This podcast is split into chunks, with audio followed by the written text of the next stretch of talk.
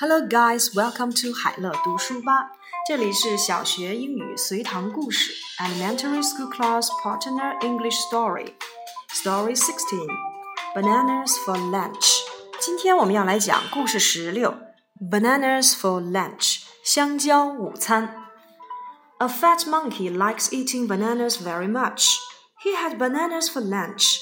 He peeled one and ate one more, and then one more, one banana, two bananas, three bananas, four. He ate and ate, but he wanted more.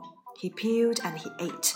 He peeled and he ate. Five bananas, six bananas, seven bananas, eight. He peeled two more and continued two more.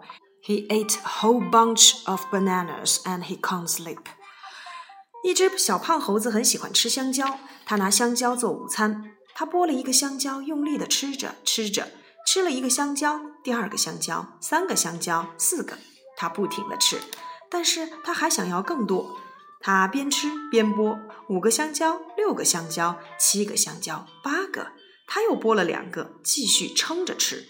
他吃了一整串香蕉，以致不能躺下睡觉了。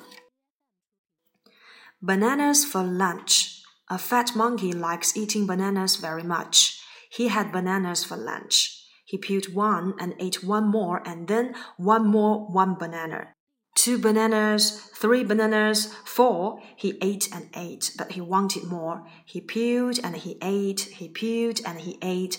Five bananas, six bananas, seven bananas, eight. He peeled two more and continued two more. He ate the whole bunch of bananas and he can't sleep. Okay, questions. Number one, does the fat monkey like eating bananas? 这只小胖猴子喜欢吃香蕉吗？Number two, who ate bananas for lunch? 是谁把香蕉当做午餐呢？Number three, how many bananas did he eat?